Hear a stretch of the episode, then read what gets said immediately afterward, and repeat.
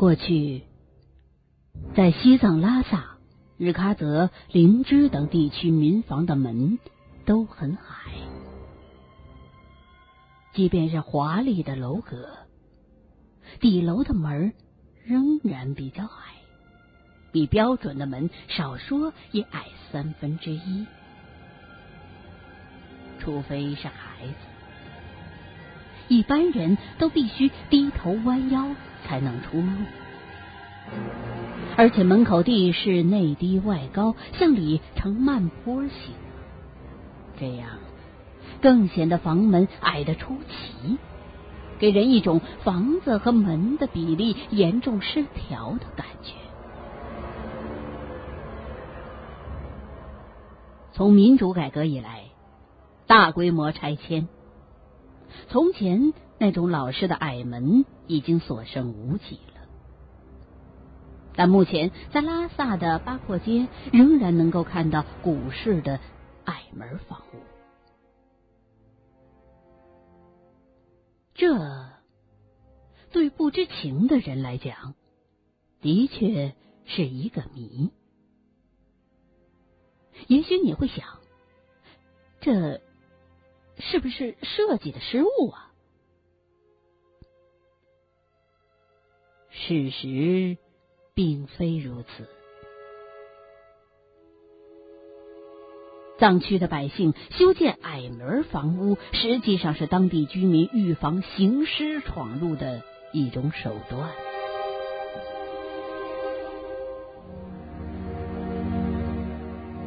行尸的藏语是 “rola”。是指人死后再起来到处乱闯，危害活人。所谓弱狼，既非复活，也不是诈尸，是指有些邪恶或者是饥寒交迫的人死去之后余孽未尽，心存遗憾，所以容易死后起尸，去完成邪恶人生的余孽，或寻求未得的食物。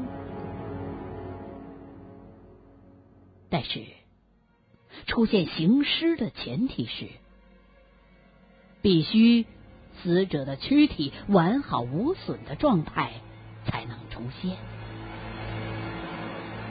而藏区的丧葬习俗本身，则给起尸提供了机会。在藏区，尤其在城镇，不管什么人去世。并不马上送往天葬台去喂鹰，而是将遗体先在家中安放几天，请僧人诵经祈祷、超度亡灵、举行送往生等一系列葬礼活动。尸体在家至少停放三到七天之后才会就葬。所以，如果发生起尸的话，一般都在这期间。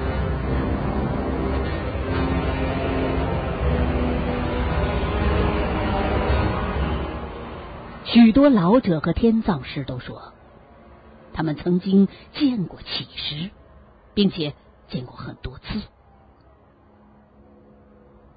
起尸不是突发性的，而是事先都有预兆。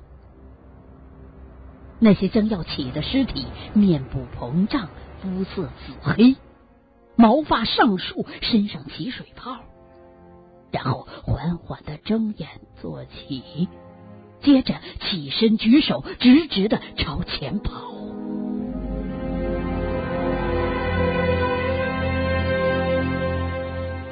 所有的起尸都有一个共同的特点，那就是不会讲话，不会弯腰，也不会转身，连眼珠子都不会转动，只能直盯着前方，身子也直直的往前跑。假如遇上活人，起尸就会用僵硬的手摸顶，使活人立刻死亡的同时也变成起尸。这种离奇而可怖的作用只限于活人，对别的动物无效。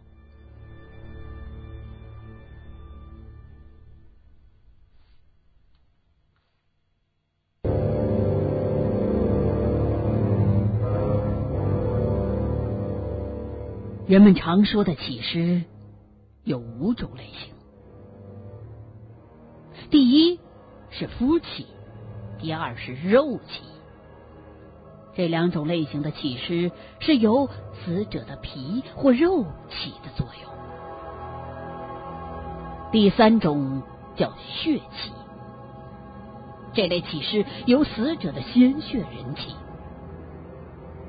以上这三种起尸比较容易对付，只要用刀、枪、剑等器具挫伤他的皮肉，让血液外流，就能使起尸即刻倒地，而不再危害人类。第四种叫骨起，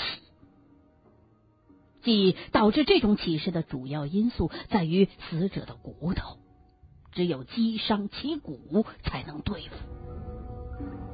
而第五种名为志气，是指使他变为启示的原因在于死者身上的某个痣，这是最难对付的一种启示。如果活人还没有击中让他启示的那颗痣的话，这种启示就会四处乱闯害人，所以。对付这种启示，只能诱奸而无法捉拿。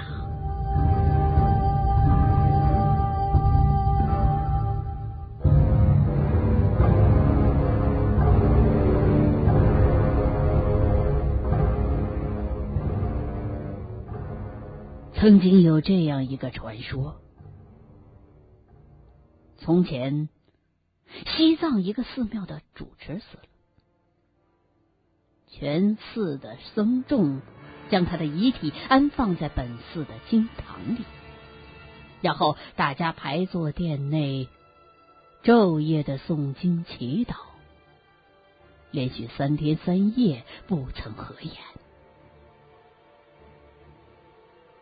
第三天晚上，那些念得筋疲力尽的僧众忍不住个个倒地睡去。鼾声如雷，其中一个胆小的小僧因为恐怖之心毫无睡意，目不转睛的盯着主人的遗体。下半夜，他突然发现那僵尸居然坐了起来，小和尚吓得忘了喊醒众僧，拔脚就冲出门外，反扣庙门，自顾自己逃命去了。结果。全寺几百僧众一夜之间全都变成了活体尸，幸亏他们冲不出庙门，只是在庙内横冲直撞，闹得天翻地覆。后来，一位法力无边的隐士发现了那不可收拾的场面，他身披袈裟，手拿法器，口念咒语。单身一人来到庙前，打开寺门，跳起了神舞，边舞边朝前缓缓而行。庙里的起师们也在他后面边舞边紧紧跟上。他们渐渐来到一条河边儿。隐士将这些起尸领上木桥，然后脱下袈裟抛进了河里。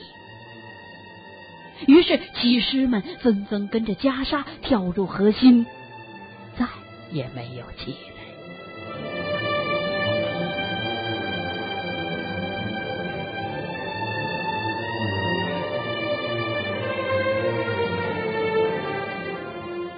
无论是现实还是传奇。这无疑给藏民的心灵组成了一种无形的压力。为了预防可怕的起尸冲入，根据起尸不能弯腰的特点，专门设计和修建了那种矮门的房屋，这是给起尸设置的障碍物。当然，在那些古老的年代。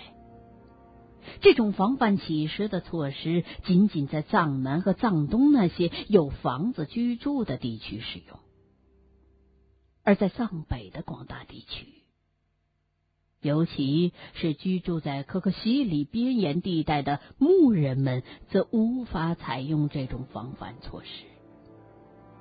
牧人也常常提心吊胆的过日子。